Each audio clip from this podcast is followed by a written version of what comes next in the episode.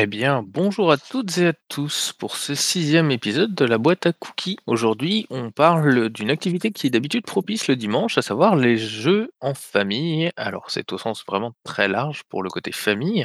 Et tout de suite, on va parler de justement cette première question. Quels sont les meilleurs jeux de rôle pour jouer en famille? Quel jeu de rôle pour initier les enfants? De votre expérience, le jeu de rôle est-ce plus facile d'initier des descendants ou des ascendants? Quel jeu de rôle pour laisser son enfant masteriser une partie de jeu de rôle, bien sûr, et le jeu de rôle expliqué aux parents. Comment avez-vous fait et si vous avez eu à le faire Ford C'est beaucoup de questions, euh, je sais pas s'il y a un meilleur jeu de rôle pour jouer en famille. Euh, euh, chez, moi, je sais que on joue avec mes enfants, quand on part en vacances, j'essaie de prendre un jeu de rôle différent à chaque fois et de préférence des choses avec des règles assez simples. Et les, les jeux qui ont bien fonctionné, il y a eu Hexagone, il y a eu euh, euh, Tales from the Loop. Tales from the Loop a vraiment, vraiment bien plu dans ce cadre-là. Euh, voilà, donc ça, c'est deux jeux que je, peux dire qu'ils ont bien fonctionné en famille. Je n'ai pas nécessairement beaucoup d'autres d'autres titres à citer, mais à mon sens, il faut peut-être que les qualités soient, qu'ils soient plutôt simples à, à, jouer, en tout cas au début. Euh, sinon, à peu près n'importe quel jeu de rôle peut convenir. Euh, pour ce qui est d'initier les enfants, j'ai pas beaucoup d'expérience, donc je vais plutôt laisser la parole à quelqu'un d'autre. Virgile, du coup. Oui, bonjour. Euh, c'est vrai qu'il y a beaucoup de questions. Alors, bah, moi, je vais répondre en, me basant sur, sur moi, mon expérience personnelle. Donc, moi, j'ai deux filles. Elles ont joué. j'ai pas commencé très très tôt, je pense, avec elles le, vraiment le jeu de rôle à proprement parler. Hein, c'est venu plus tard. Et je pense que ça dépend beaucoup de l'âge des enfants. Euh, avec les enfants, avec elles, on, avait essayé euh, Contes ensorcelés, hein, qui, s'appelait avant Petite sorcière, le jeu d'Antoine Boza, euh, qui était qui est très sympa parce que l'univers, euh, c'est un univers qui est, qui est très euh, très agréable. C'est un univers où on joue des petits, petits magiciens, des petites sorcières, donc c'est un univers positif et qui dans lequel l'imaginaire des enfants se projette bien. Et puis, euh, ben, plus tard, elles sont passées sur des jeux, des jeux de rôle plus classiques, hein, notamment Ryutama a bien, bien fonctionné. Euh, et, elles se sont lancées toutes les deux dans, dans la maîtrise euh, en utilisant D-Start. Alors, je ne suis pas complètement fan de, du système de D-Start, mais euh, pour le coup, il est suffisamment simple et il y a beaucoup d'éléments matériels qui sont fournis, hein, les, fiches de perso euh, et le, les scénarios. Euh, qui, ont, qui, ont, donné une base euh, assez simple pour, euh, pour, se pour prendre tout ça en main, et notamment le, scénario qui se déroule un peu dans un univers à la Harry Potter. C'est pareil, c'est comme c'est un type d'univers qu'elle connaissait bien, c'était plus facile pour elle de, de se lancer.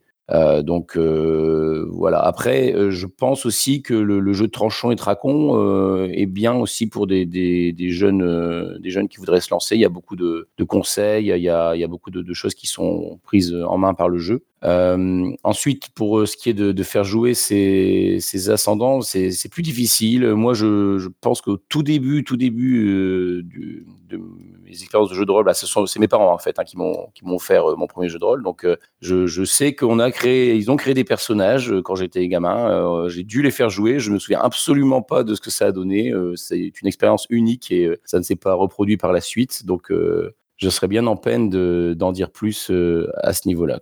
voilà quelques, quelques éléments. Et je passe la main à Erwick. Salut tout le monde. Du coup, je vais essayer de prendre des questions dans l'ordre. Quels sont les meilleurs jeux de rôle pour jouer en famille? Pour moi, ça dépend si la famille est rôliste ou non rôliste si euh, la famille euh, fait déjà du jeu de rôle, bah, la question est, vite répondue, j'ai envie de dire. N'importe quel jeu de rôle peut, suffire. Sinon, si euh, la famille ne fait pas encore le jeu de rôle, je pense que tout comme les jeux de rôle pour l'initiation, faut un truc avec un univers soit connu, soit facile à assimiler, des règles pas trop compliquées, et surtout le truc moi que que je, fais pour euh, que je fais pour faire tester mon entourage proche qui est pas du tout rôliste, c'est des jeux où euh, l'investissement est pas important. C'est-à-dire des jeux où, par exemple comme pour la reine où il n'y a pas de préparation, il n'y a pas besoin de créer de personnage, ou alors euh, ça se fait rapidement. Le but pour jouer en famille, c'est vraiment des jeux où on va pas leur demander un investissement trop important parce que c'est notre passion à nous, pas la leur, et que voilà pour pour les, je vais pas leur demander non plus de s'investir trop trop en amont. Les jeux de rôle pour initier les enfants, moi j'ai pas d'expérience parce que voilà, j'ai pas d'enfants, donc euh, initier les enfants, je sais pas trop faire. Ça m'est arrivé rapidement en, en convention d'avoir une fois un enfant à la table. Quand je faisais tester mon jeu de rôle super héros, c'était plutôt bien passé. Par contre, il y a pas mal de noms qui reviennent souvent quand il y a des euh, tables rondes, des vidéos, des conseils par rapport à faire jouer des enfants. Il y a Herokid qui a l'air pas mal du tout, qui a été traduit en français récemment. Il y a Soldalitas aussi qui a l'air pas mal du tout. Et Destar qui a déjà été cité. Ensuite, est-ce que c'est plus facile d'initier des descendants ou des ascendants? Pour les descendants, je sais pas, puisque j'en ai pas encore. Par contre, pour les ascendants, moi, je sais que mes parents sont pas du tout, euh, ils étaient plutôt réfractaires au jeu de rôle, donc c'est quelque chose que j'ai pas fait. Mon père, tout ce qui va être imaginaire, virtuel, euh, jeux vidéo, euh, littérature voilà, tout ce qui est imaginaire, ça lui casse un peu les pieds. Donc je sais que a priori le jeu de rôle n'est pas fait pour lui, ou alors faudrait que je fasse du jeu de rôle Slice of Life ou vie quotidienne. Puis moi c'est pas quelque chose qui m'intéresse, donc j'ai laissé tomber. Quel jeu de rôle pour laisser sur l'information d'une partie JDR? Je sais pas. Et le jeu de rôle expliqué aux parents, bah moi mon père je lui ai expliqué rapidement, voilà, on, c'est, on raconte une histoire, on crée des personnages, c'est l'imaginaire et ça ne l'a pas intéressé. Et je laisse la parole à Mas. Bonjour. Moi, je vais parler de mon expérience personnelle un peu comme Virgile. Je suis d'accord avec Yarwick. Je pense que pour intéresser, par exemple, les enfants, des mondes connus, euh, des mondes où ils peuvent se, projeter, euh, c'est plus facile. Je pense, euh, je pense au, petit poney, par exemple, pour, moi, pour ma fille, ça, aurait pu l'intéresser, je, pense. Ou, ou un détective, détective de monstres, un petit jeu qui, est vraiment très très bien fait pour, pour des jeunes enfants, on va dire 8-9 ans. voilà. et voilà. Après, moi, j'ai eu l'expérience avec ma grande euh, où on avait commencé avec du Pathfinder, mais bon, on moque parce que les règles c'était pas très important, c'était pas ça le problème. Mais euh, moi, je les ai fait jouer, j'ai fait jouer ma grande avec des adultes, avec des, anciens, des joueurs euh, qui avaient l'habitude de jouer. Et, je pense que faire jouer des enfants avec des anciens joueurs, c'est pas toujours une très bonne idée, parce que les anciens joueurs, bah, les, joueurs confirmés ont des habitudes qui sont difficiles, par exemple, à enlever et euh, ça peut être euh, pas très safe pour des, pour des jeunes enfants de 10-11 ans. Donc euh, presque presque, moi je conseillerais de faire jouer des enfants, soit avec des, des joueurs presque débutants eux aussi, soit avec d'autres enfants. Ça me paraît plus, plus, safe. Donc voilà. Après pour les parents, moi je suis comme Erwick, mes parents c'était pas trop leur truc les jeux de rôle. Donc et les, et les jeux en général à part les jeux de cartes. Donc euh, ça, avec moi, ils m'ont jamais posé de problème, même si toujours aujourd'hui, ils comprennent toujours pas pourquoi je joue autant. Donc ça, c'est assez marrant. ils pensent toujours, mais il faut grandir mon, fils. Euh, ça me fait toujours un peu rire. Euh, voilà, ça c'est un peu mon expérience par rapport au, jeu en famille et du côté de mes enfants et du côté de, mes parents. et moi, ma compagne ne, joue pas, donc là-dessus, je n'ai pas, pas la chance de pouvoir jouer avec ma compagne qui fait quand même qui peut être aussi un problème euh, des deux côtés d'ailleurs, à jouer avec sa compagne, euh, dans le sens où, euh, dans le sens où si bah, ça veut dire qu'on fait des choses sans elle et on fait toujours des choses avec elle. Et je vais laisser la parole au suivant. Merci Mas. Edrika? Bonjour tout le monde. Alors alors moi j'ai fait beaucoup, beaucoup jouer des enfants. Euh, j'ai fait beaucoup, beaucoup de parties d'initiation, euh, avec des enfants. J'ai envie de dire que, euh, les meilleurs jeux de rôle, c'est difficile à dire comme ça. Moi je me sers, beaucoup, bah, des Petites Sorcières qui ont été, citées déjà avant, de Tales of Equestria bien sûr, et de Nains et Jardins. mon favori c'est Nains et Jardins, j'avoue. en fonction de l'âge je me sers de support de petites figurines ou de Playmobil ou enfin des choses que les enfants ou des Lego que les enfants connaissent.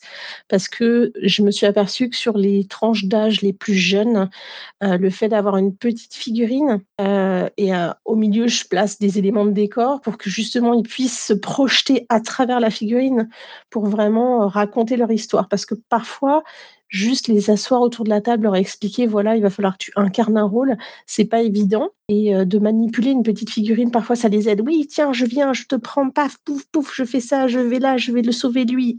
Voilà.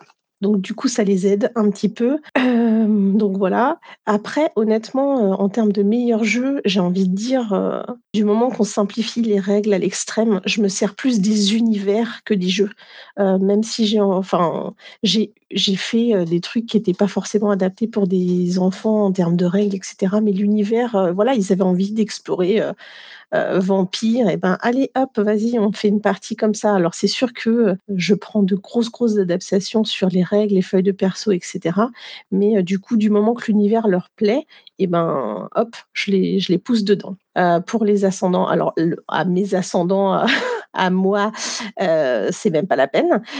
par contre, j'ai, comme dit, fait plusieurs parties d'initiation. Bah, ça dépend des gens. Hein. en gros, je présente le jeu de rôle comme le jeu de rôle, pardon, comme un mix de d'improvisation et de jeux de société. C'est ce qui me permet de leur expliquer en gros qu'est-ce qu'il va falloir qu'ils fassent. et en général, si les règles sont light, les gens ils, accrochent ou ils accrochent pas, mais ça les freine pas. Voilà. après, pour laisser les enfants masteriser, alors là c'est j'ai pas trop d'expérience là-dessus, donc je vais un peu zapper la question. Et puis pour l'explication aux parents, bah voilà, je crois que je l'ai déjà expliqué. Euh, voilà, c'est un mix. Pour moi, je leur explique voilà du théâtre d'impro où tu vas devoir incarner ton personnage toi-même, et euh, il y a un jeu de société avec des règles. Euh, voilà, c'est comme ça que je l'explique. Et je laisse la parole à Léonard. Oui, bonjour. alors moi, pour l'instant, les, les, expériences que j'ai eues en, famille. Euh, je suis plutôt euh, arrivé à me rapprocher du jeu de rôle euh, par le jeu de plateau, le jeu de société, le jeu narratif, des choses qui tournent un peu autour. avec mon fils, par exemple, qui est maintenant adolescent. là, on a beaucoup joué à un, jeu de plateau en campagne qui s'appelle Aftermath, mais il y a beaucoup de jeux comme ça où qui qui se rapprochent de l'univers du jeu de rôle, mais où il y a pas mal de matériel, des figurines, etc. Et je pense que c'est attractif. Donc ça, celui-là beaucoup plu.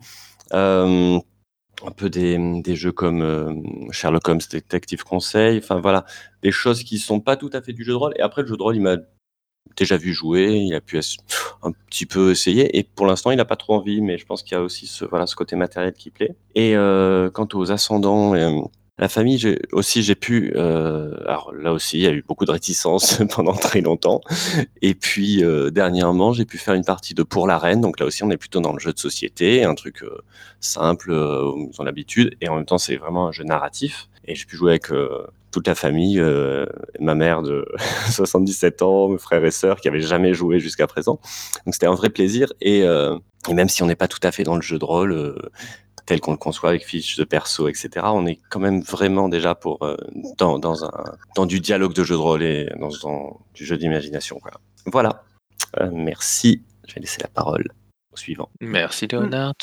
Oui, alors euh, je, je, vais peut-être essayer de tester pour la reine avec, avec la famille à l'occasion, mais euh, moi, de mon côté, euh, bah, le JDR pour initier les enfants, j'ai quelques, quelques expériences en, en médiathèque, euh, vu que j'ai travaillé en jeunesse euh, euh, pendant quelques années. J'ai testé avec des ados et avec des enfants. Et comme plusieurs intervenants, je suis assez d'accord que ça va surtout être l'univers qui va qui, qui, va avoir de l'importance quand on a des débutants et avec des règles simples. Moi, pour le coup, j'avais fait un petit voilà un petit système de, de règles très simples avec euh, euh, voilà juste euh, vraiment le minimum. C'était pas du, du pair impar mais presque avec des D6 et des D10 il me semble.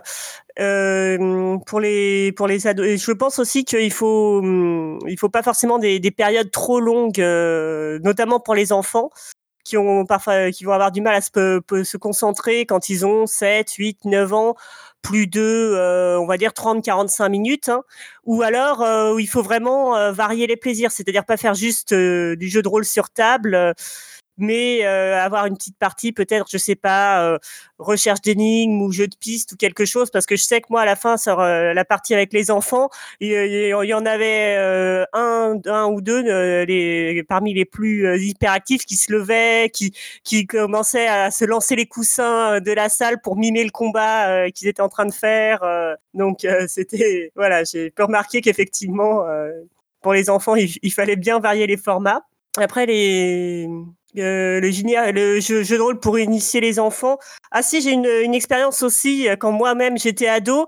Pendant des vacances, j'ai initié mes, mes deux petites sœurs. J'avais aussi deux, deux copains qui étaient en vacances avec là, euh, avec moi à ce moment-là, avec Star Wars D6. Et ça avait bien marché à l'époque. également, après pour mes parents, bah, ils sont comme plusieurs ici, ils sont assez allergiques à tout ce qui est jeux de société, jeux en général. Donc ils ont jamais vraiment joué. Ils ont vu comment ça se passait. Euh, et euh, vu qu'on en a fait un certain nombre euh, chez, eux quand on était ado, Et puis voilà, au tout début, je leur ai expliqué qu'on on, on, construisait une histoire en commun, qui a des parties un peu plus théâtre, et ça n'a jamais posé trop de problèmes. Bon, j'ai bien eu une tante qui avait vu Mireille Dumas, qui, se demandait un peu ce que c'était, mais c'est tout. Voilà, voilà pour moi. Merci Jaina Inigin. Oui, pour, pour, faire du jeu de rôle avec des enfants, avec ses parents, j'aurais tendance à dire qu'il faut choisir des thèmes ou des jeux qui leur parlent et qui les mettent en valeur. avec mes jeunes sœurs, par exemple, on avait mené des parties de du livre des cinq anneaux avec des licornes, parce qu'évidemment, elles adoraient les chevaux. Donc, on a mis des chevaux. je pense effectivement que Tales of Equestria, on, on pourrait euh, s'en servir de la même façon. J'ai fini. Merci, Negin. J'ai pas l'impression qu'il y ait quelqu'un qui y rajouter. Et puis, du coup, on va passer à la question 2, qui est quels sont vos conseils pour mettre en place et gérer les relations de famille dans un jeu de rôle? Est-ce que donner une famille à un personnage le rend plus réaliste, ou au contraire met en avant son décalage, ses incohérences et son inhumanité? Alors pour moi, donner une famille à un personnage a deux avantages. Le premier, c'est qu'effectivement, ça l'ancre dans l'univers, ça lui donne des motivations pour agir. Et la deuxième chose, c'est que ça permet au maître de jeu de l'impliquer plus fortement et de jouer sur les émotions.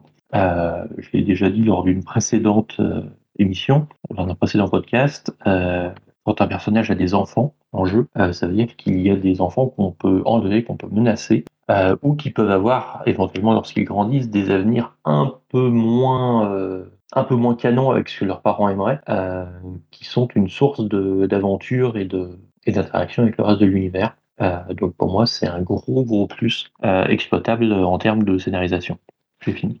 Oui, du coup, moi, le personnage, je trouve ça sympa qu'il ait une famille. Déjà, c'est tout bête, hein, mais euh, la plupart des gens ont une famille dans la vraie vie. Pourquoi est-ce que le personnage dans la fiction, il n'aurait pas de famille? C'est tout con comme, euh, argument, mais euh, je pars du principe qu'on a tous plus ou moins une famille, ou alors on a une famille, ou on aura une famille. Enfin, la famille est quelque chose qui est assez classique, partagé, que tout le monde plus ou moins a ou aura dans sa vie. Du coup, je trouve ça relativement logique que notre personnage ait également une famille. Après, est-ce que ça le rend plus réaliste Pas forcément, en fait. Hein. C'est comme tout, ça dépend de comment c'est mis en jeu, ça dépend de comment c'est c'est amené dans la fiction.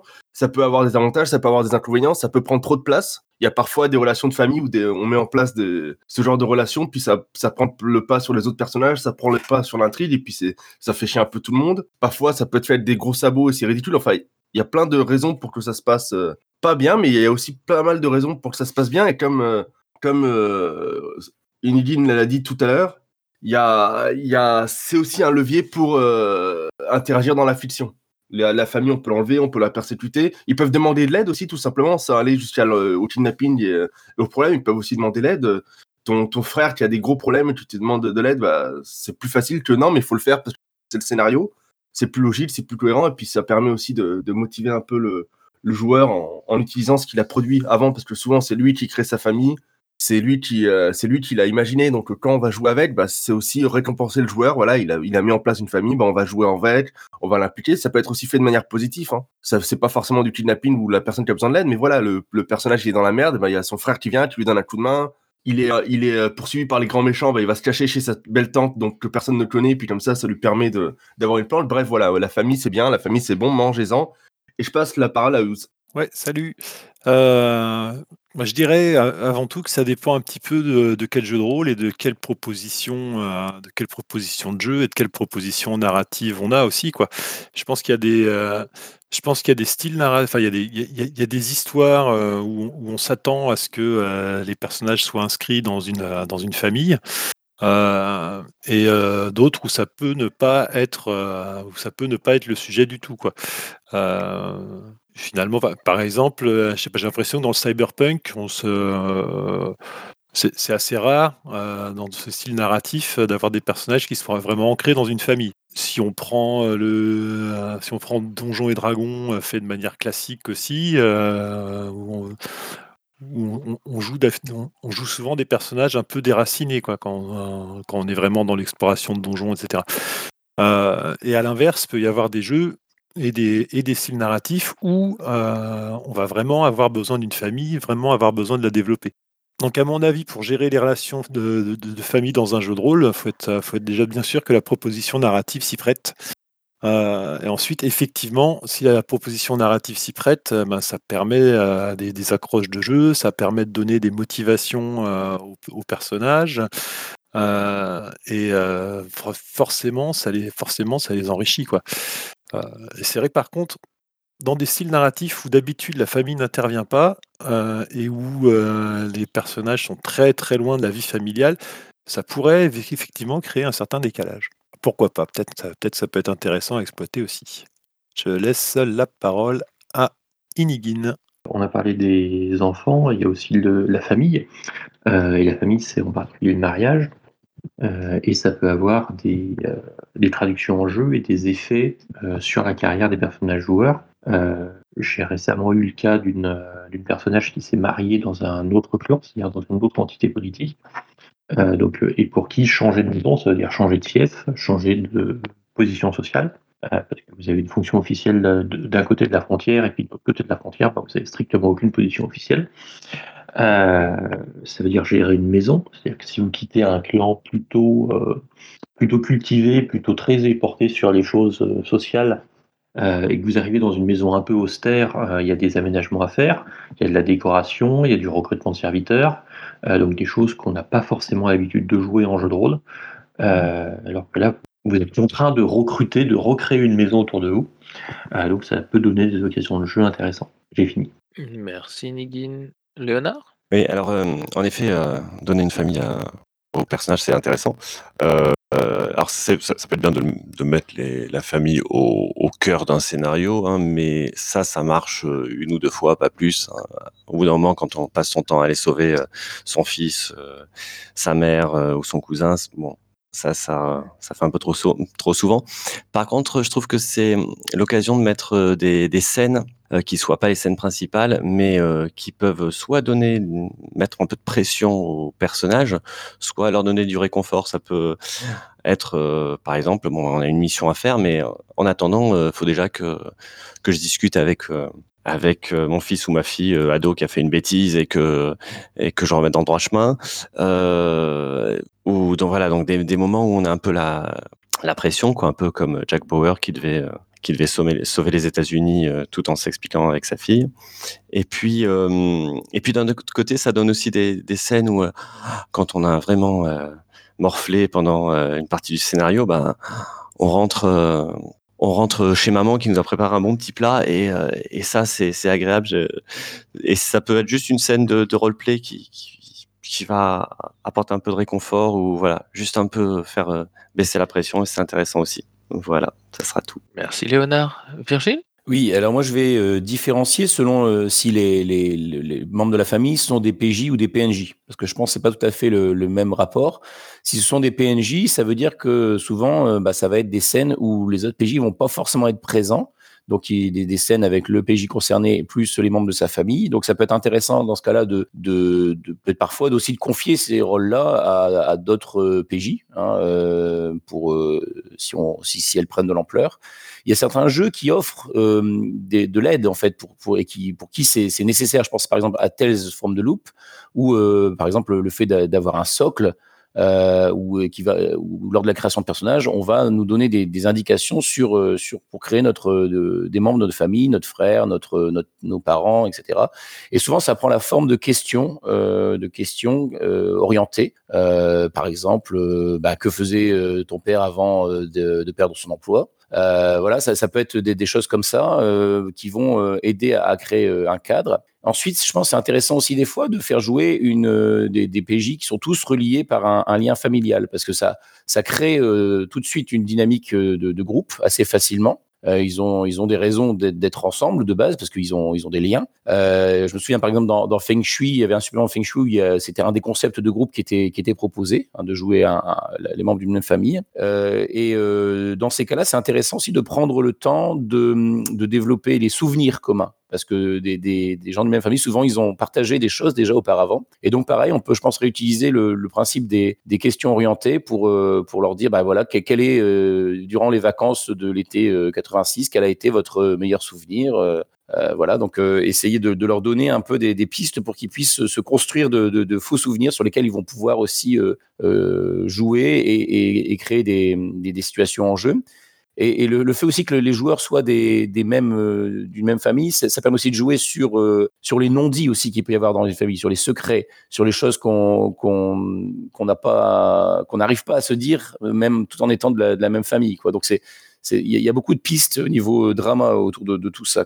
Euh, voilà. Sinon, je rejoins les autres en disant que je pense que ça, donne aussi un ancrage assez important au. Ça, donne du, corps euh, et du, réalisme à un personnage. Effectivement, le fait d'avoir une famille. Voilà. Je passe la parole à Amas. Donc la famille. Moi, je suis plutôt du côté euh, côté immersif du jeu, donc, euh, s'immerger dans le personnage et compagnie.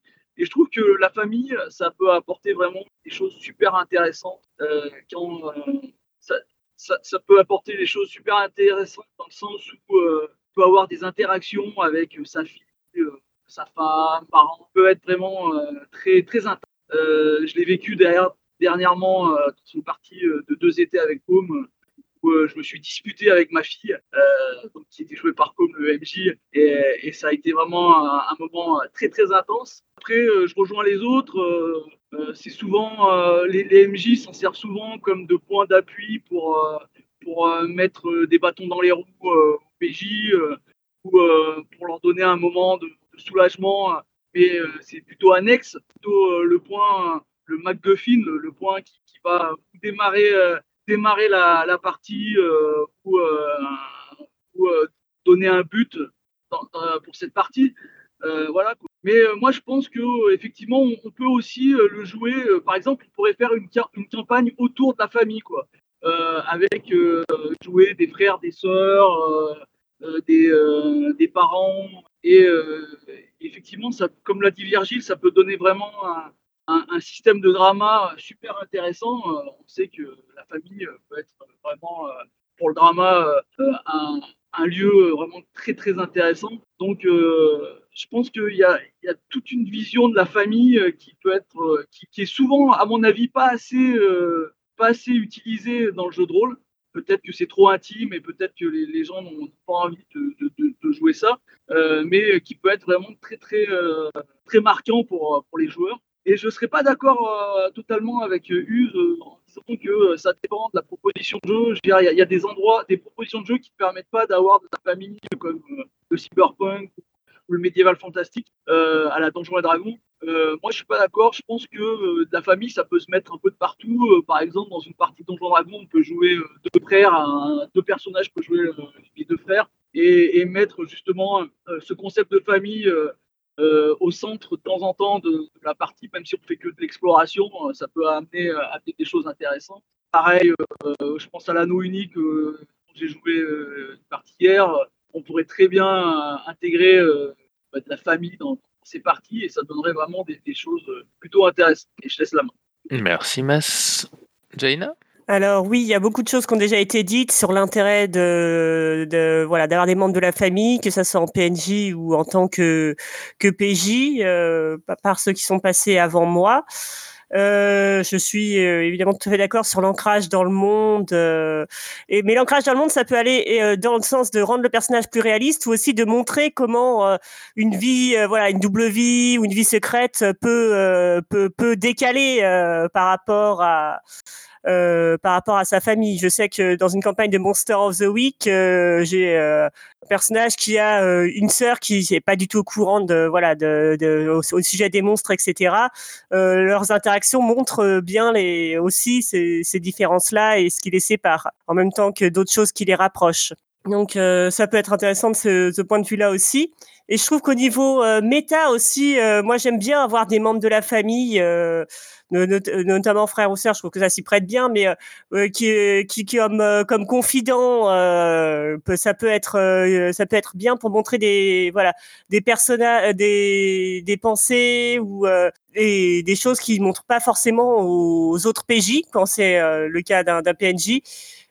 je sais que récemment j'ai créé un, euh, comme ça de toute pièce un personnage voilà de de frères dans une campagne pour euh, pour justement entre autres pour ça ou euh, bah, dans cette fameuse campagne de Monster of the Week où euh, voilà avec la la sœur ça ça permet aussi de, de montrer d'autres choses euh, que que ce que le personnage peut montre euh, vis-à-vis -vis de ses ses camarades aventuriers ou voilà et j'ai fini.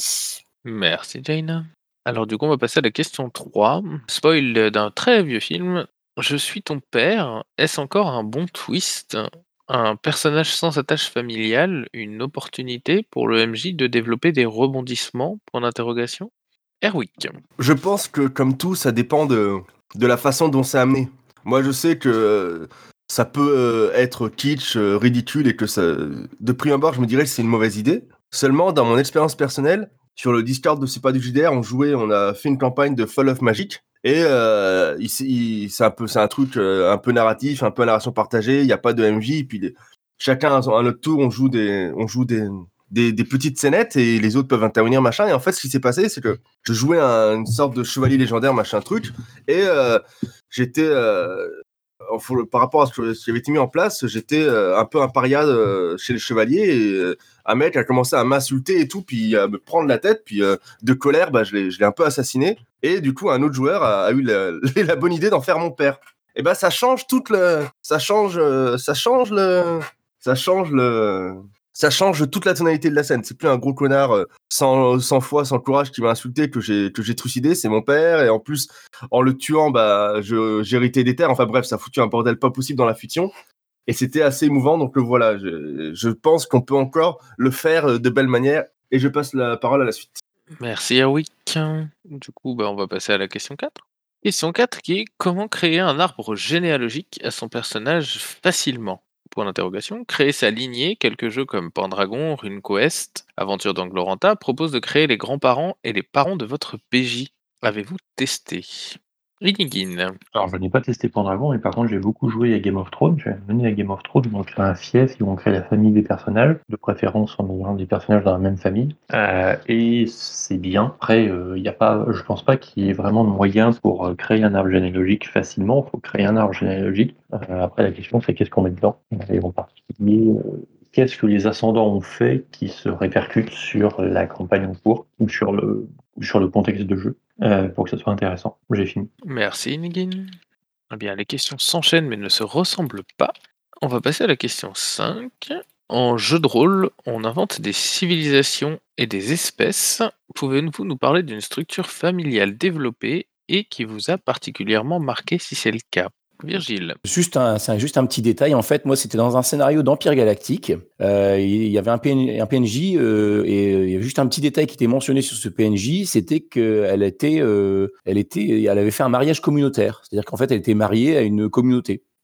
Et j'avais trouvé ça à l'époque intéressant parce que ça, montrait que bah oui on était dans un univers de science-fiction et que on, pouvait aussi casser un peu les codes enfin les, habitudes de, de, de, de ce type d'union quoi et, peut-être explorer aussi d'autres euh, façons euh, de- d'envisager euh, les, les rapports entre entre les hommes et donc faire un peu de la, science-fiction un peu plus sociologique et pas seulement s'intéresser au développement technologique voir aussi comment les habitudes les, les us et les coutumes pouvaient changer. Et pourtant c'était pas très important dans le scénario c'était vraiment un, point de détail mais ça ça m'a ouvert euh, sur sur cette possibilité là voilà je passe la parole à Use. Ouais, moi je dirais qu'au niveau des structures familiales, ce qui m'a le ce qui m'a le plus marqué, euh, sans surprise pour ceux qui me connaissent, c'est les, euh, euh, les structures d'Angloranta.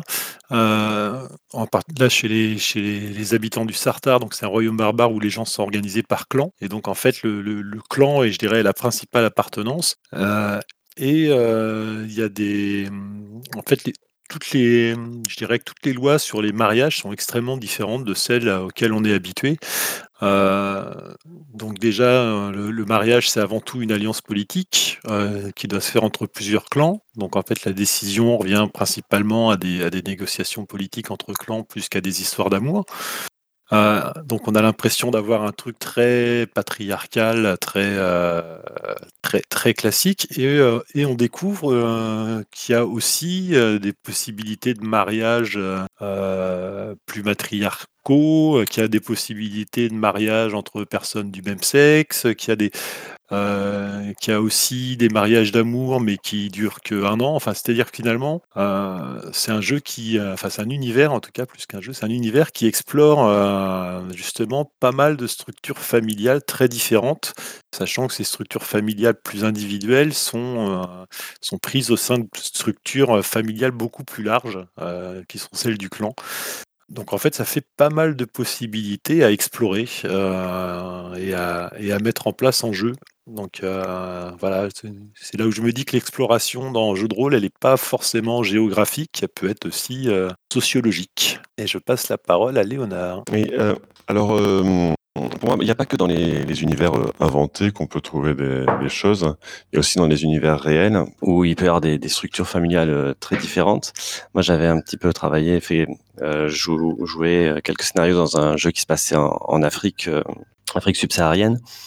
Et c'est intéressant aussi de jouer dans un village où euh, il y a beaucoup de liens familiaux, où on est euh, de la même famille, cousins, cousines avec les uns et les autres, et où euh, tout ça a, beaucoup d'importance et, euh, où on vit vraiment euh, euh, proche. Il y a souvent des gens qui viennent chez les uns, chez les autres, euh, et ça, ça peut vraiment euh, être intéressant aussi. Bon, donner des euh, arcs narratifs, etc. Mais euh, aussi, voilà, donner beaucoup de, de liens à tout ça. Et quand on va voir un PNJ, c'est pas juste parce qu'on le connaît, c'est parce qu'en plus, c'est mon cousin, quoi, par exemple. C'est intéressant, ça donne des choses intéressantes. Et je pense qu'il y a d'autres univers, euh, enfin, d'autres euh, civilisations on pourra trouver des choses aussi euh, vraiment intéressantes au niveau des, des, des familles, mais faut, faut creuser un peu, quoi. Merci Léonard. Jaina? Oui, c'était pour euh, rajouter dans cet exemple de, des communautés réelles qui, ou des choses qui peuvent être intéressantes à explorer. Je me rappelle d'une euh, petite campagne de vampires où on commençait en jouant des, des êtres humains et j'avais choisi de jouer un personnage d'une. euh, on jouait à Tolède euh, en 1200, je crois. Donc, euh, je jouais un personnage d'une communauté juive et c'était intéressant d'explorer justement cet aspect vraiment très communautaire, à la fois très soudé. En même temps, il y a le poids de la communauté, mais aussi le soutien qu'on peut obtenir d'elle et comment ça, ça a joué quand, euh, au bout d'un moment, forcément, elle a été, euh, elle, est- elle s'est laissée transformer en vampire euh, et à quel point ça a été compliqué ensuite d'interagir avec la communauté ou même un seul membre de sa famille. Voilà, je trouve que c'est voilà, c'est l'occasion effectivement de d'explorer des, des, vraies cultures et des situations un peu différentes de notre civilisation occidentale, euh, 21e siècle, et de la vision de la famille. Merci Jaina. Erwick. Oui, du coup, euh, je me suis rappelé d'un truc. C'est pas du, c'est pas du jeu de rôle par contre, mais euh, c'est relativement proche parce que c'est un univers geek. Mais moi, je me rappelle d'avoir été marqué par, euh, je sais plus c'est quelle série Star Trek, je sais plus si c'est Nouvelle Génération ou Deep Space Nine, mais il y a un mec, ils font il fait partie de la race des Dénobuliens, je crois, et du coup, ils se marient à plein en fait. Ils ont tous euh, plusieurs épouses, qui ont eux-mêmes plusieurs maris. Enfin, ça avait l'air un peu, un peu anarchique comme manière de fonctionner. Et du coup, ça m'a- ça m'avait marqué parce que il- il- c'était, c'était juste mentionné au début, puis de temps en temps, dans certains épisodes, bah, ça prenait un peu de la place et il y avait des trucs assez, assez rigolos. Et l'un des trucs que moi j'ai trouvé rigolo, qui était à mon avis bien emmené dans cette série, c'est que il y avait parfois un contraste entre bah, les autres personnes de de l'équipage qui fonctionnent pas comme ça et lui, posait des questions, ils étaient intrigués. Il y avait forcément quelqu'un pour lui demander comment ça se passait au niveau sexuel. Enfin bref, c'est voilà, c'était c'était amusant et ça m'a marqué. Et c'est tout. Merci Erwick. On nous signale que à l'écrit qu'il suffit de voir déjà dans des groupes euh, sociaux qui existent dans, dans le monde, comme notamment euh, le, le Tibet, euh, cité, euh, pour avoir des, des organisations de groupes sociaux avec des habitudes de mariage différentes de celles dont on a l'habitude en Occident. Comme il n'y a pas d'autres participations, eh bien on va passer à la question 6, qui est Et la famille des PNJ Les grands méchants en ont une aussi, ou est-ce que ça ne serait qu'une faiblesse? En quoi est-ce différent des PJ Inigine. Pour vous donner un exemple précis, dans une campagne que je mène, euh, l'un des personnages, l'un des personnages non joueurs, est considéré comme un grand méchant par à peu près tout le reste de l'univers.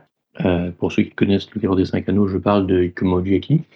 Et dans cette campagne, on a notamment son fils, euh, sa future épouse et son frère. Et là où c'est rigolo, c'est que le frère de Jackie, qui s'appelle Ikuma Ryuji, qui est un chaud lapin euh, invétéré, euh, est un type complètement agréable, super, super sympa, super cool, euh, que tout le monde apprécie. Et donc, aller le voir est généralement un très bon moment. Euh, et puis, incidemment, ça permet de filer des informations sur Jackie euh, aux, aux PJ.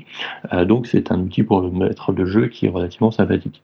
Euh, donc, euh, vraiment, euh, la famille des PNJ, ou des, y compris des grands méchants, euh, ça peut être des outils de scénarisation, et puis ça peut être des moments aussi pour montrer d'autres facettes de l'univers ou d'autres facettes des PNJ en question. Euh, et je les. Merci Inigine. Erwick Oui, donc moi je pense que c'est c'est c'est bien que les PNJ aient aussi une famille. Je reboucle avec ce que je disais au tout début, ça me, je trouve que ça les rend plus réalistes et que ça les rend plus crédibles. Mais il y a aussi un autre truc, c'est que souvent, un grand méchant, il n'est pas le même euh, quand il fait son boulot de ha ha je suis un grand méchant et avec sa famille.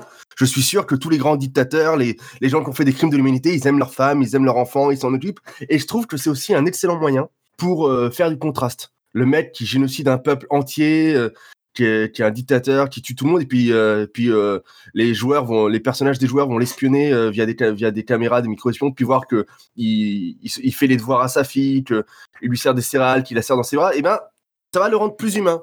Peut-être qu'ils vont avoir l'empathie, peut-être pas. hein, euh, c'est ouais, Hitler, il, Hitler, il aimait bien les animaux. euh, Il y, a- plein de choses qui font que que même le pire des salopards, eh ben, il va avoir un côté humain, son entourage proche, il va, il va se comporter différemment, et ça permet de, ça permet de, les rendre plus humains, ça permet éventuellement de jouer sur, le, sur les dilemmes moraux. Bon, d'accord, c'est un film, mais euh, sa fille, elle y est pour rien, est-ce qu'on va quand même le buter? Est-ce que, enfin, voilà, moi je pense que c'est aussi un, un autre levier de scénarisation et d'intrigue que de jouer sur l'ambiguïté entre la, méchanceté du type. euh, Ah, merci Asgar Odin dans le chat textuel qui met les, qui met la chanson euh, qui me fait penser à ça en fait. Différente Benabar. Bah voilà, c'est exactement ça. Et c'est tout pour moi. Merci Erwick. Jane. Alors c'est c'est marrant que Kerwick euh, disait ça juste avant parce que moi je pensais vous parler de ma campagne de Tales from the Loop où le le grand méchant derrière pas enfin grand méchant tout relatif mais derrière la plupart des problèmes de la campagne euh, ça va être euh, en fait quelqu'un effectivement oui euh, père de famille avec euh, des enfants etc et dont euh, l'une des filles est en fait euh, voilà fait partie euh, de, de manière périphérique du groupe euh, de PJ et petit à petit se rendent compte que le, le père de, de ce personnage là il y, y a des choses louches et justement, euh, il semblerait que euh, sa fille soit concernée par certaines de ses expériences pour le coup. Donc euh, là, il est pas trop dans le côté euh, je suis gentil avec ma famille mais méchant à l'extérieur. C'est plus ambigu, on va dire. Euh, c'est bien plus ambigu que ça. Il, essaye à la, fois il fait d'expériences sur elle, en même temps il veut pas aller trop loin. mais ça, bon, les, les, les PJ savent pas encore trop à quoi s'en tenir à son sujet. Mais je trouve qu'effectivement, c'est intéressant de qu'ils aient une famille pour euh, explorer euh, toutes les facettes de leur humanité ou de leur inhumanité euh, d'une manière ou d'une autre.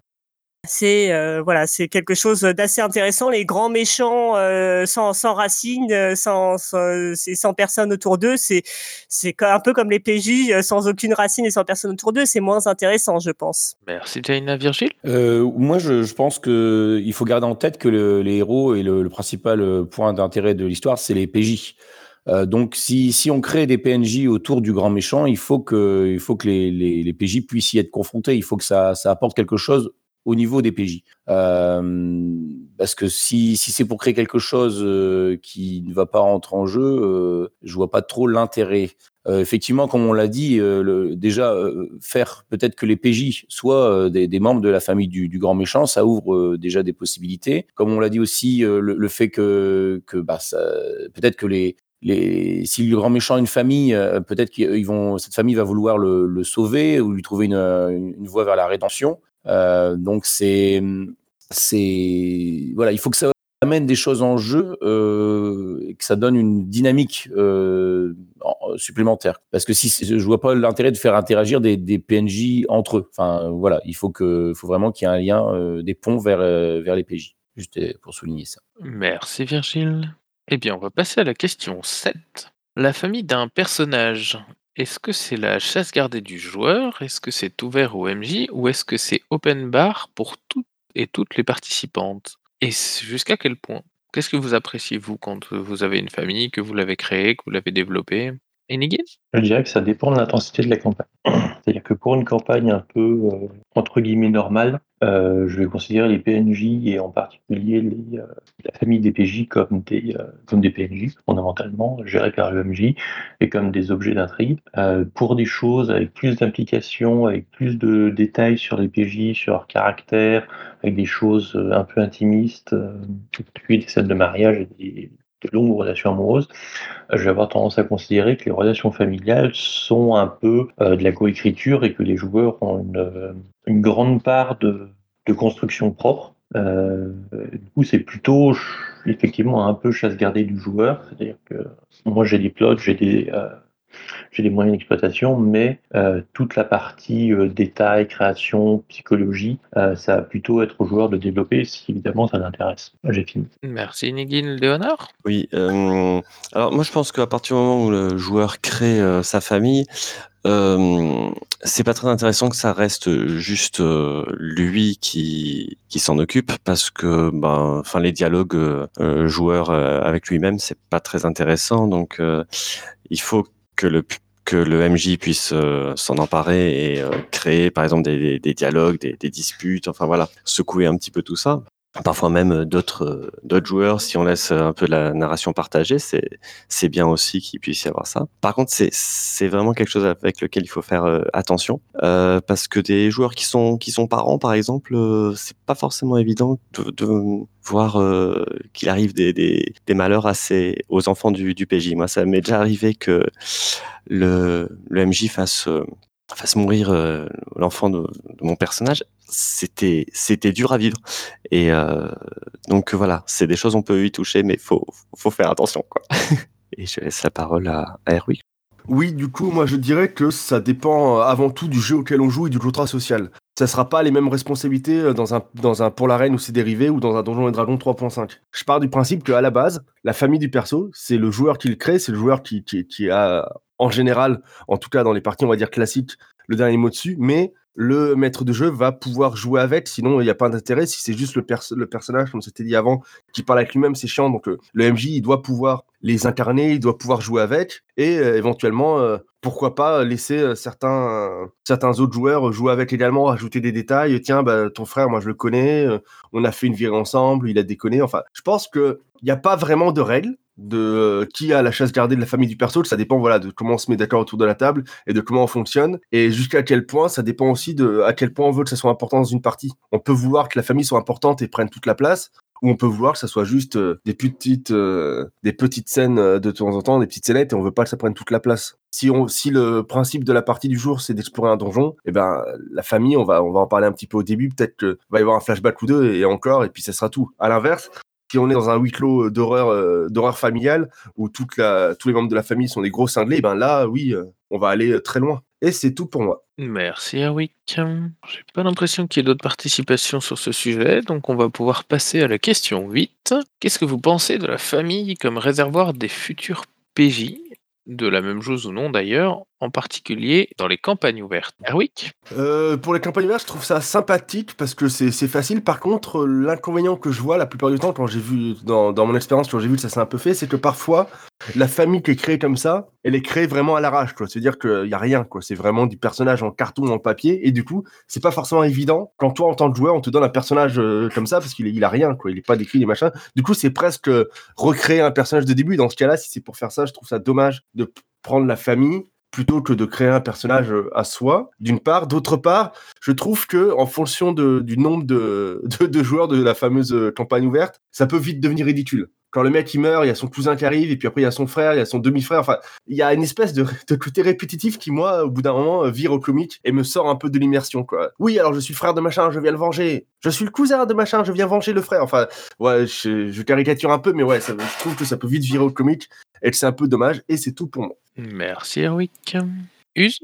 Euh, oui, il y a un certain nombre de campagnes ouvertes, je dirais, où, euh, où finalement c'est la, c'est, je dirais que c'est la famille étendue qui est le personnage principal de la campagne ouverte. Quoi. Euh, ben, on peut penser à, effectivement à, Game of Thrones, on peut penser à, on peut penser à on peut penser à, à- ben, on peut penser à RuneQuest Aventure Angloranta, bien entendu. Donc euh, là, dans, un cas pareil où on a comme ça une espèce de structure de, famille, étendue qui est la, qui va être le personnage récurrent, c'est tout à fait euh, là, c'est tout à fait adapté que quelqu'un arrive et, euh, à partir du moment où je dirais presque tout le monde est de la même famille, c'est un peu normal que ce soit le, frère ou le cousin qui revienne aussi, quoi. Ars Magica aussi, dit Léonard, euh, il y a certains jeux où ça se, où ça se prête particulièrement parce que c'est le sujet, quoi, je dirais. Et je redonne la parole à Erwick. Oui, du coup, je re- re- rebondis sur, euh, sur ça, en fait, euh, sur moi-même, parce qu'en fait, j'ai dit que j'aimais pas trop forcément le, la famille et l'entourage proche comme, euh, comme réservoir à, à PJ parce que je trouvais que ça pouvait vite être répétitif et un peu ridicule. Je voulais proposer une alternative. Moi, ce que j'aime bien dans les campagnes ouvertes, c'est les organisations. Par exemple, dans du Macchiato Monster en campagne ouverte, eh ben, on fait tous partie de la même guilde. Du coup, on, est, on fait tous partie de la même organisation et c'est une sorte de famille étendue. On n'est pas frères, on n'est pas cousins, c'est pas aussi proche. Et du coup, il y a moins ce côté un peu répétitif et artificiel, mais on fait tous partie de la même guilde et du coup, c'est normal que euh, les membres de la ligue sont plus ou moins interchangeables. On travaille tous pour la même guilde. Et ben, c'est normal qu'un jour il y a un tel qui est là, un autre jour, ça permet de monter des expéditions plus facilement. Et euh, c'est pareil euh, pour, euh, par exemple, je sais pas moi, si on fait par exemple du Star Trek, et ben on fait tous partie du même équipage. Et du coup, pareil, c'est assez facile d'utiliser des campagnes ouvertes. Et je préfère les campagnes ouvertes comme ça qui sont basées sur des organisations plutôt que sur des, plutôt que sur l'entourage proche. je trouve ça plus logique. Mais après, ça c'est une histoire de goût personnel. Et c'est pour tout pour moi. Je passe la parole à Jenna. Oui, euh, moi je pensais un peu dans, dans le genre euh, réservoir de PJ à notre euh, campagne euh, qu'on a fait il y a un petit moment maintenant, euh, les masques donnés à la Totep, où c'était pas seulement la famille, mais aussi voilà les amis euh, qui servaient de, de PJ réservoir. Mais le problème, je trouve, c'est que bah il y a pas, enfin au niveau joueur, il y a pas vraiment d'attache. On a juste créé différents PJ et en tout cas quand on l'a joué, il y, avait pas de, enfin il y y avait un lien vraiment que dit comme ça dans la fiction. Du coup, quand euh, voilà, j'ai joué un moment avec le deuxième personnage que j'avais, qui a fini par euh, mourir en Égypte. Euh, bah, le dernier personnage qui a fait les, les- euh, le dernier quart de la campagne, j'ai jamais vraiment réussi à m'y attacher autant, quoi. C'est euh, donc je pense que pour faire ce genre de concept où on joue des membres de la famille ou des proches, il faut il faudrait peut-être faire de temps en temps quelques scènes en commun ou flashback euh, avec les, les autres les autres potentiels futurs PJ quoi ou trouver quelque chose en tout cas pour euh, ce que ça fasse moins artificiel euh, moins comme ce que disait Erwick euh, ah bah tiens bonjour je, suis le PJ numéro 3 je viens euh, voilà on m'a envoyé une lettre pour me dire que c'était mon tour en gros c'était un peu ça quoi donc il faudrait trouver un moyen que ça, ça fasse moins caricatura- caricatural Merci Jaina. Mas? Bah, je vais rebondir sur ce que dit Jenna, je trouve que c'est très très intéressant. Effectivement, si on parle dans ce concept de, de campagne ouverte où on va mettre de la famille, famille étendue, euh, on, peut pas, on peut penser à la famille comme la mafia, euh, comme le, le dit Harwick, euh, donc une corporation et compagnie, Ars Magica c'est surtout ça quoi. Euh, je pense qu'il faut vraiment réfléchir à, la question de ne pas jouer toujours euh, son personnage principal et attendre que les autres, que son personnage principal disparaisse pour que les autres rentrent en scène. Je pense que pour le MJ et pour l'ensemble de la table, il est vraiment très très intéressant de le faire que si on implique justement ces PJ euh, qui, peuvent devenir des PJ, donc des PNJ au départ, mais qui peuvent devenir des PJ euh, sur, cette table. Euh, quitte à, faire jouer comme Ars Magica pendant que le, sorcier est en train de créer ses potions, créer ses sorts et compagnie, faire jouer les suivants par les, les même. Comme ça, on va s'attacher à non pas à un seul personnage, mais à un panel de personnages. Et euh, si, si un des personnages disparaît, euh, il nous reste ce panel de personnages où on aura quand même une attache. C'est toujours moins, euh, on est toujours moins attaché que quand on a un personnage principal qui va tenir tout le long d'une campagne et on aura vraiment beaucoup, beaucoup de temps pour s'attacher à ce personnage.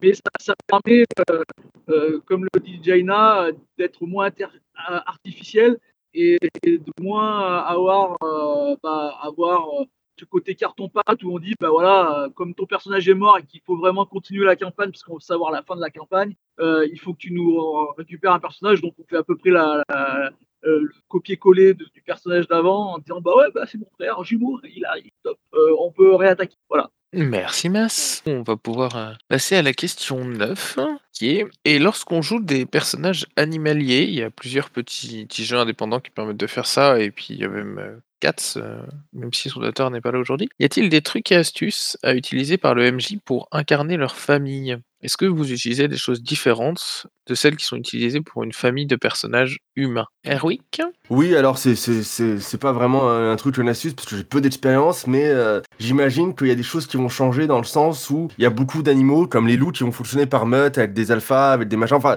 c'est pas les mêmes règles sociales, on va dire, que dans la que dans l'espèce humaine. Et du coup, j'imagine que qui peut être intéressant, mais c'est juste de l'imagination, parce que j'ai jamais fait d'expérience, ce serait de jouer cette différence, quoi, de jouer une organisation qui est vraiment différente de la nôtre, avec euh, ouais, Jaina me corrige parce qu'il n'y a pas d'alpha chez le loup. Et ben, je savais pas. C'est vraiment la preuve que je suis inexpérimenté. Mais voilà, par exemple, les lions qui vont chasser pour lui. Enfin bref, il y a plein de fonctionnements euh, différents dans le- dans animale qui sont pas forcément les mêmes que dans l'humain. Et du coup, euh, ah, Shuba me rajoute effectivement, ça a mis démonté depuis plus de 40 ans les alphas. Eh ben merde, j'aurais appris quelque chose. La boîte à cookies est, est une émission euh, pédagogique. Enfin bref, voilà, euh, le seul truc ou astuce que moi j'aurais, ce serait, ce serait de, de, de justement bah, se renseigner déjà pour pas faire que moi et pas et pas et pas se tromper. Et du coup, voilà, l'idée c'est de jouer justement sur ces différences. Le fait que par exemple les chats ils vont avoir 30, 30 40 frères et sœurs, qu'il y a des couples alpha, qu'il y a des qu'il y a des qu'il y a des rois des fois, enfin des rois, des, animaux qui sont un peu plus importants dans la communauté. Enfin bref, il y a plein de trucs différents que chez nous et du coup voilà, qui peut être intéressant, je pense, sur ce qu'on joue des familles en- animalières, c'est de jouer justement sur la, la différence parce que leur famille n'est pas forcément la famille euh, au sens où on entend nous humains et c'est tout pour moi. Merci Erwick. Léonard. Oui, alors du coup, je, du coup, je rebondis sur euh, ce que vient de dire Erwick parce que, alors, moi non plus, les jeux animaliers, j'ai jamais trop fait, mais je pense aux jeux meutes où euh, justement on joue euh, des lycanthropes et où c'est vraiment basé sur le, le principe de, de la meute. Alors là, il y a, des alphas, apparemment, euh, les alphas, ça n'existe pas. Euh, c'est vrai que l'auteur est parti sur ce principe-là. Euh, mais en tout cas, euh, Mutt, c'est vraiment, ça fait vraiment penser à une famille dysfonctionnelle en fait, où chacun a sa place. On n'est pas tous en, il y a, des tensions, on n'est pas tous au même niveau, mais on reste ensemble quand même parce qu'on est une famille. Et pour ça, vraiment, je trouve que c'est un, jeu qui est intéressant pour ça. Voilà, je peux laisser la parole au suivant à la suivante. Merci Léonard. Effectivement, euh, dans le il y a bien un alpha. Alors, j'ai pas l'impression qu'il y ait quelqu'un qui veuille reprendre spécifiquement la parole. Donc, bah, ce que je vais faire, c'est que je vais ouvrir un temps libre, euh, une question, comme d'habi- comme d'habitude à la fin de la boîte à cookies depuis quelques boîtes. Si vous avez des, des remarques, des choses à rajouter, des questions euh, qui vous sont venues euh, durant la séance, euh, quelque chose que vous voudriez partager, eh bien n'hésitez pas, sinon on va finir la boîte à cookies là. Virgile? Oui, moi je voulais faire un, petit bilan du coup de tout de, ce qui est de ça. Je voulais dire donc on, a dit que, que les, euh, les membres de la famille ça pouvait être des, des une sorte de MacGuffin, ça va nous motiver euh, à, agir, que les PJ puissent euh, intervenir parce qu'ils étaient enlevés ou alors on va les venger ou alors ils sont en danger. Ça peut être des monsieur missions. On a vu que ça, pouvait être aussi des soutiens pour les, PJ, que c'est aussi un prétexte pour pour mettre en jeu leur vie intérieure, pour qu'ils échangent avec d'autres. Et ça me semble intéressant, et ça, je sais pas si on, on l'a, on l'a vraiment dit, euh, aussi de, de prendre le temps de bien développer euh, ces membres de la famille, c'est-à-dire leur donner des motivations propres, euh, pas forcément liées euh, directement au PJ, mais qu'ils aient leur propre motivation, leur caractère, peut-être des liens aussi avec d'autres personnages pour tisser une toile un peu, et, on va pouvoir jouer un peu sur ce, sur cette, euh, sur, sur tout ça. Et puis, euh, oui, on a, on a vu aussi que, le, le jeu de rôle, ça peut être l'occasion d'explorer des, des nouvelles structures familiales. Donc voilà, je voulais un peu rebalayer sur, sur tout ça. Quoi. Merci Virgile pour ce résumé. Eh bien, on va finir là. Du coup, euh, je remercie toutes et tous ceux qui sont intervenus ce matin dans la boîte à cookies. Euh, merci également à ceux qui, animent le chat en, en parallèle. euh, C'est toujours très sympa. Merci infiniment à tous ceux qui ont envoyé des questions cette semaine. Ça n'a pas été facile, il y en a eu beaucoup. Il y a eu beaucoup, beaucoup de questions, beaucoup de questions super intéressantes. C'est toujours difficile de faire du choix. Continuez à en envoyer quand même, malgré tout. Euh, ça permet de, vraiment d'avoir des questions euh, auxquelles on ne pourrait pas penser immédiatement ou avec des liens, euh, des questions qui se répondent entre elles. C'est un vrai exercice très intéressant de, de réunir ces questions. Puis bah du coup, je, je vais vous souhaiter à toutes et à tous une super semaine. Et puis bah du coup, on va juste euh, se retrouver la semaine prochaine.